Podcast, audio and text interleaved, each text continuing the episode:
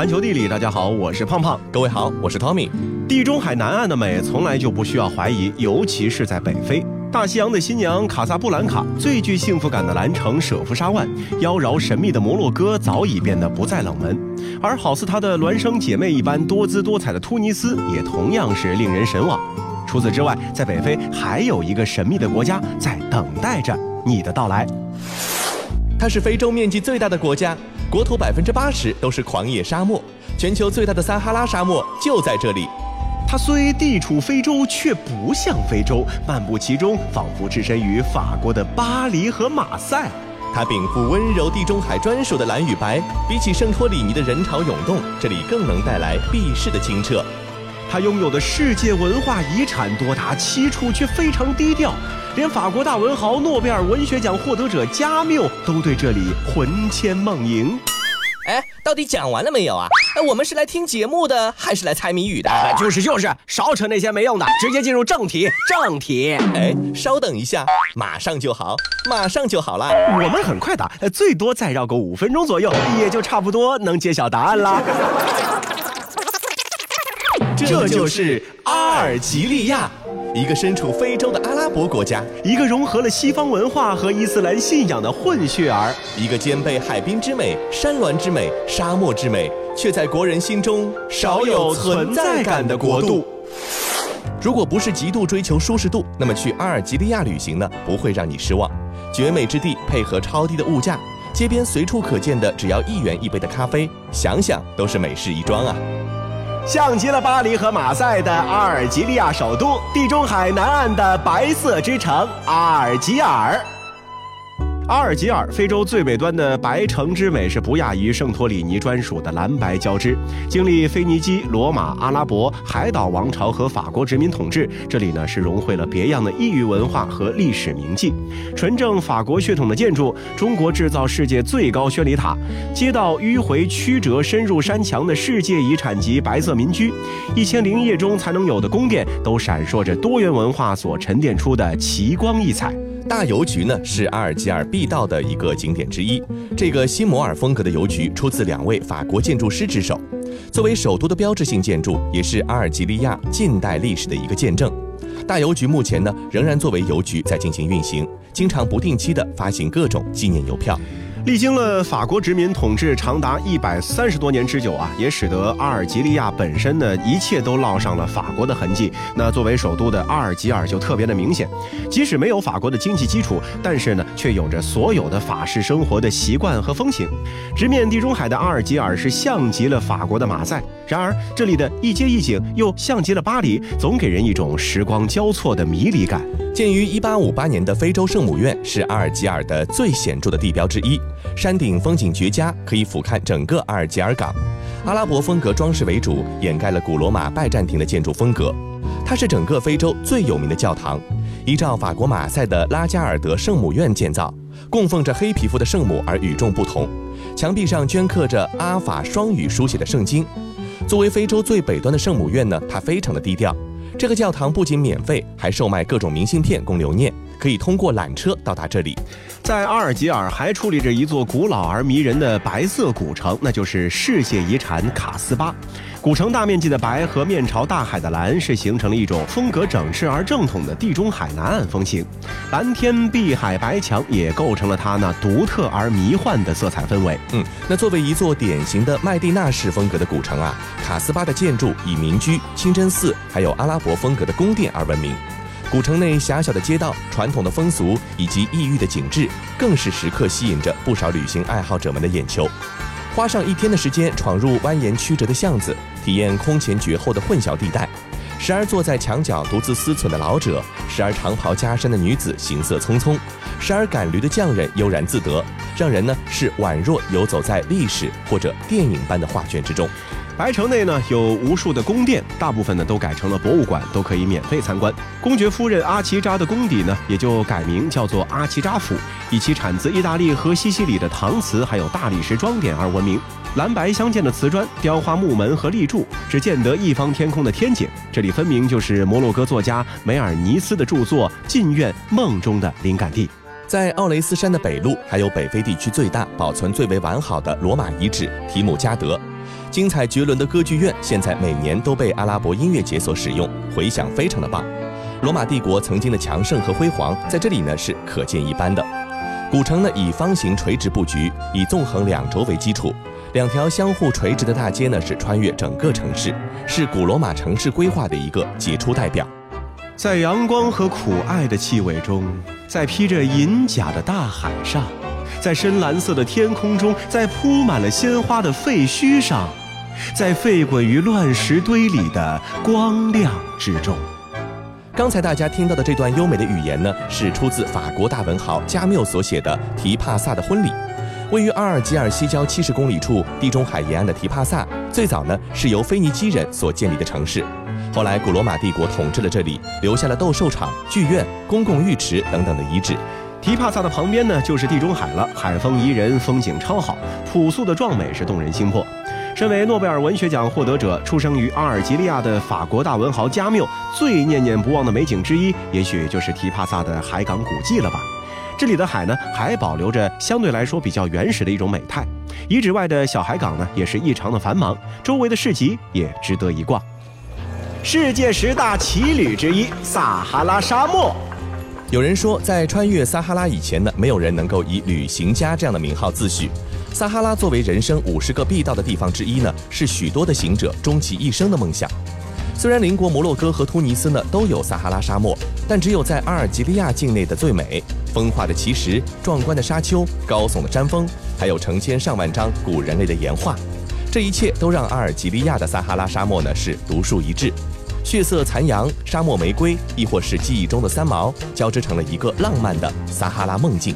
三毛笔下的撒哈拉沙漠啊是浪漫的，但是作为全球范围最大的生命禁区，这里承载了许多人挑战自身极限的梦想。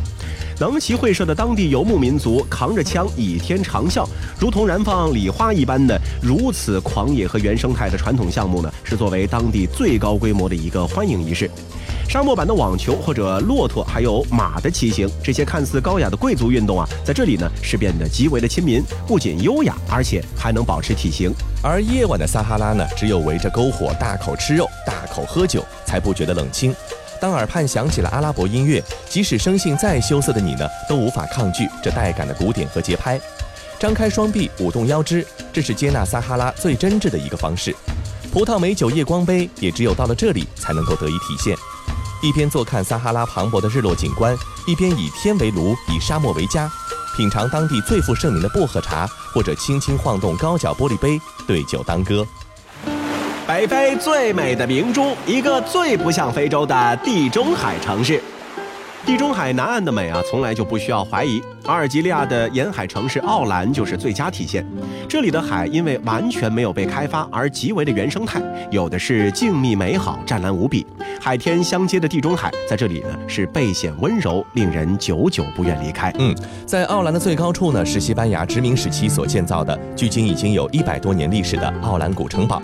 当时呢，也是殖民统治者的官邸。登上峰顶呢，可以将奥兰唯美的全景呢是尽收眼底。半山腰处则是一座建于1837年的圣母院，和非洲圣母院相比，这里显得更加的淳朴和内敛。院内的陈设呢也是极为简单，几乎没有任何繁复的雕饰，就连屋顶的玻璃也是简单的颜色拼接。那作为一座临海城市，站在奥兰的海边啊，你不仅可以清楚地看到海港景象，还可以远观山上的城堡。湛蓝的天空上，白云朵朵；蔚蓝的海水中，海鸥盘旋。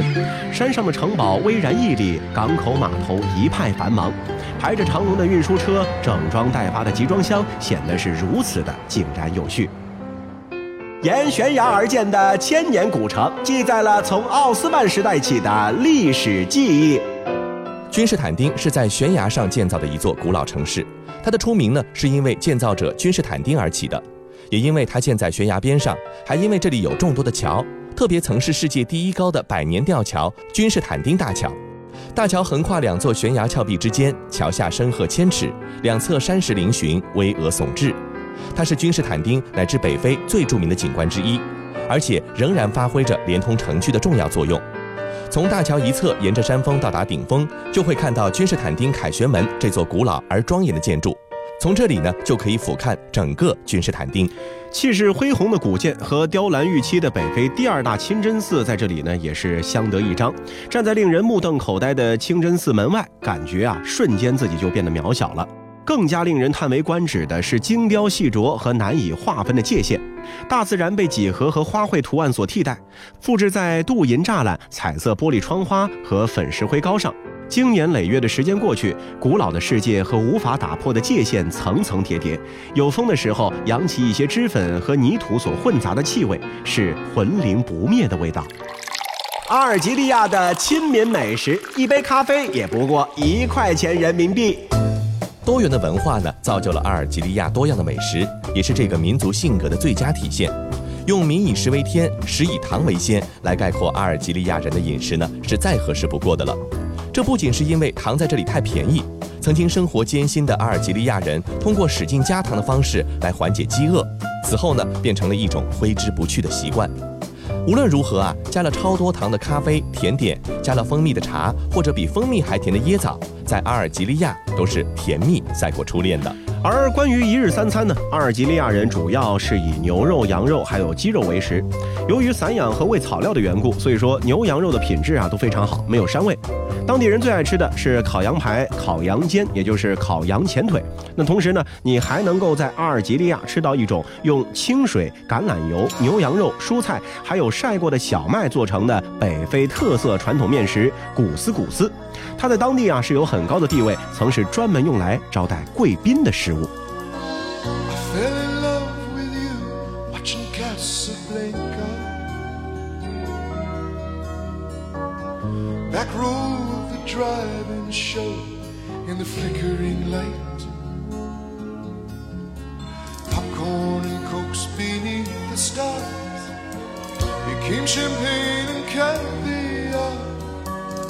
Making love on a long hot summer's night.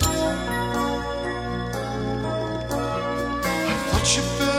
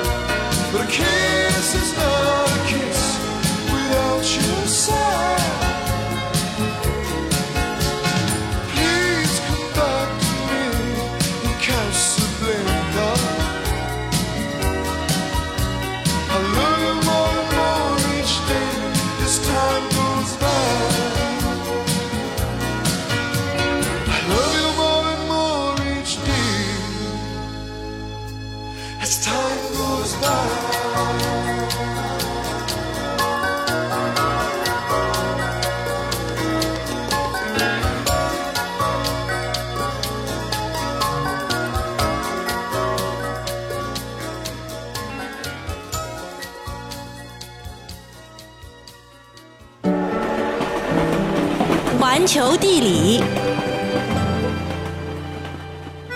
欢迎回到环球地理，大家好，我是胖胖，各位好，我是 Tommy。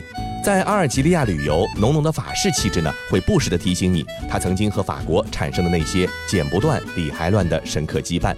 如果你同时对这两个国家都产生了强烈好奇，并且时间允许，那么在游览完了阿尔及利亚之后，不妨坐着地中海的渡轮一路向北，两三个小时之后，法兰西就会展现在你的眼前了。说起法国啊，总离不开它那一座一座有着不同性格、独具特色的城市，仿佛呢是一个个的独立个体，竞相绽放着自己特有的魅力。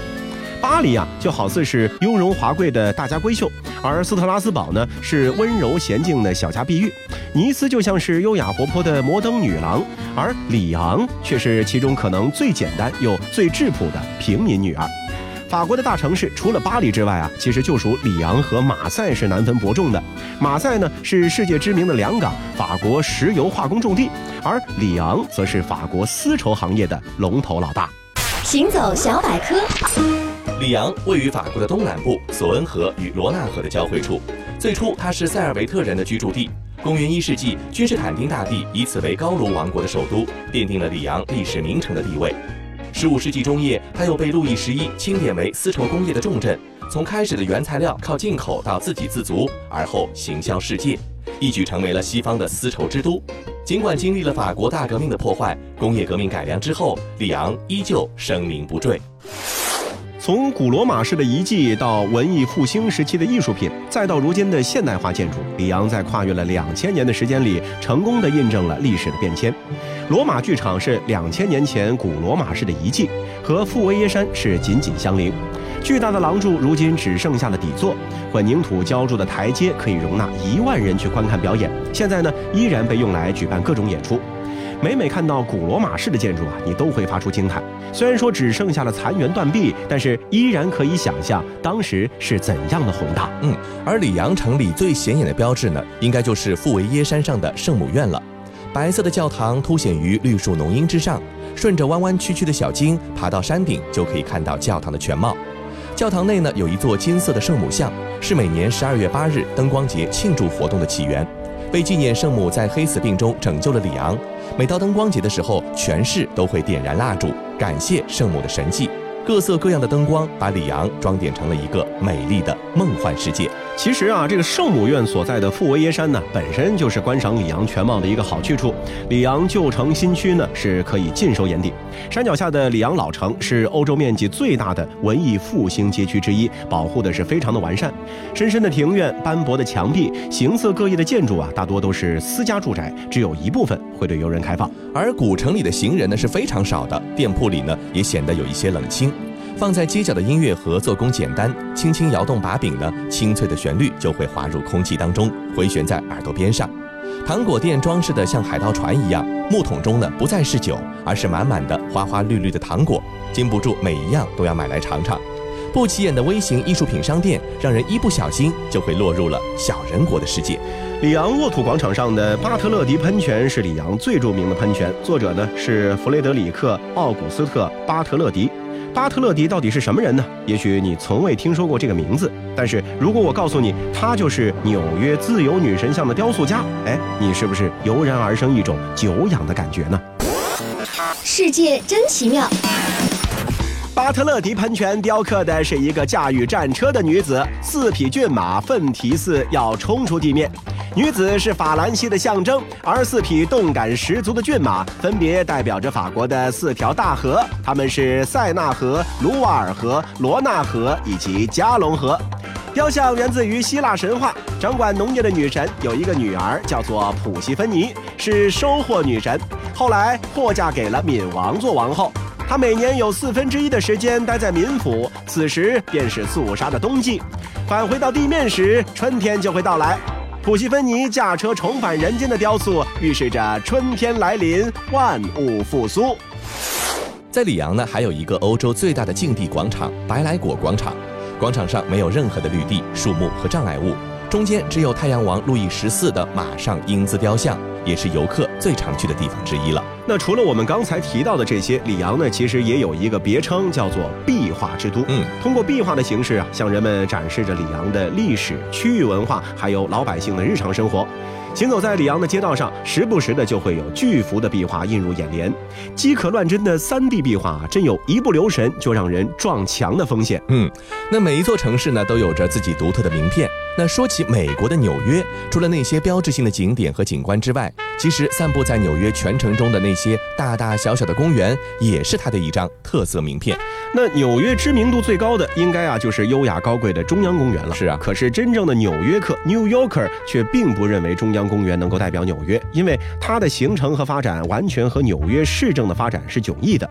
而由荒废的高架铁道改造而成，结合了行人步道、野生景观、人造庭园的空中花园高线公园呢，其实啊才是许许多多纽约客心中纽约的代表，因为它既丑陋又有趣。从高线公园那离地三十英尺高的高架空间环顾四周，除了杂乱纷沓的楼顶和时尚消费的大型广告看板之外，这里可以看到十九世纪末二十世纪初的工业区的红砖建筑，也可以看到世界顶级建筑师们相互较劲的所谓现代建筑，还有哈德逊河夕阳余晖的河景，更可以看见这个都会区快速变化的轨迹。当然，时不时还会看到一些肆意挥洒的现代派画作或者是装置艺术。不经有心人提点，还真的看不出他的所以然来。游人在这里啊，可以享受自甘斯沃尔特街至二十街的景致。现在高县公园呢是由纽约市政府所拥有，管辖权则归纽约市的公园还有文娱局。至于公园的保育和运营呢，则是由高县知友负责，以私人基金会呢去应付基本开支，其中百分之七十的经费呢都是来自于捐款。高县公园望去虽然说丑陋，但是啊，它的诞生却是一个美丽动人的故事，而且和纽约曼哈顿的发展是密切相关。因此，在许多人人眼中，高县公园是美的，而且啊，也备受当地居民的呵护。嗯，在十九世纪中叶的时候，第十大道呢曾被称为“死亡大道”，因为运牛奶、肉类还有其他货品进入纽约市的火车呢，在第十大道上奔驰，和拥挤的行人还有马车冲突，造成了许多的伤亡意外。于是呢，在一九三零年代，纽约州呢花费了相当于今天二十亿美元的经费，把铁轨架高或者呢地下化了。那在预定建设公园的这段高线铁道呢，是穿过八到十栋建筑。现在高线公园啊，只穿过两座建筑，一座呢是位于西十四街的高线大厦，一座呢就是雀儿喜市场。当年这里繁忙的景象啊，我们稍作描述，你就可以想见。雀儿喜市场和相邻的建筑呢，当时是 Bisco 公司的小面包工厂，内部啊有四十座炉灶，生产供应了全美四分之一的 biscuit 小面包。那从今天宽广的铁轨就不难想象，当时这三条轨道同时运转，车厢拉入厂区装货卸货的那种繁忙盛况。嗯，但是五十年代以后呢，美国货运呢渐渐以公路卡车为主了。Bisco 公司呢也因为运输考量，在一九五八年的时候迁往了新泽西。高线铁路呢，也是逐渐的没落了。八十年代送走最后一班列车之后呢，它就走入了历史。直到九十年代，轨道上呢已经是野草丛生，许多人呢因为商业利益想把它拆掉盖成大楼，那拆除的声音呢也是铿锵有力的。幸好当地居民和民间团体如高县之友的奔走请愿，那这个地方才被保留了下来。成立于一九九九年，非盈利的私人机构高线之友呢，是拍摄了一系列高线专题照片，唤醒纽约客重新认识这个被遗忘的地方。荒废了二十多年之后，大家才发现铁道上竟然长出了野生的花草和树木，并且随着四季产生了不同的变化。高线之友呢，还和一百多个私人以及团体共同向纽约最高法院陈情，并且举出了巴黎在一九九零年代将废弃的高架铁道开放成公共空间的案例，成功的是说服了纽约市政府，将占地六点七英亩的高架铁道是交还给了纽约市民。嗯。纽约市政府呢，在二零零二年的时候，指定高县将作为市民未来的休闲公共场所。二零零六年的时候，在高县之友还有当时纽约市长布隆伯格的努力下，历史遗迹呢是得以保留了下来，将其打造成了绿色长廊式的一个休闲公园。为了集思广益，高线之友在二零零三年举办了一个国际设计竞赛，从数百件参赛作品中选出了纽约市的建筑师伦弗罗和纽约景观建筑师科纳。规划成了一个结合弯曲混凝土铁道和自然植被的景观，并运用固定和可动式的座椅、灯光等设计手法，塑造了这座公园的调性。那整个高线啊，是从曼哈顿下城西区甘斯沃尔特街，穿越第十大道到三十街，往西横向至西边快速道路，再往北通到三十四街，也就是从肉类加工区经过雀儿喜和西重区。二零零九年的夏天，空中花园的一期是对外开放。二零一一年和二零一四年，第二和第三期工程呢也相继完工。每年啊，它都吸引着数以百万计的游客前来参观。那公园呢也会举办常态性的市民活动，比如说自然之旅、天文观星之旅、艺术之旅、建筑之旅、音乐会等等，还有带小朋友玩三十年代街头常见的游戏这种奇妙的方式。嗯。好了，以上就是我们这期节目的全部内容了。非常感谢您的收听。如果你喜欢我们的节目呢，也欢迎您订阅我们的专辑。这期节目就是这样，我们下期再见。Start spreading the news. I'm today. I wanna be a part of it. New York, New York. New York,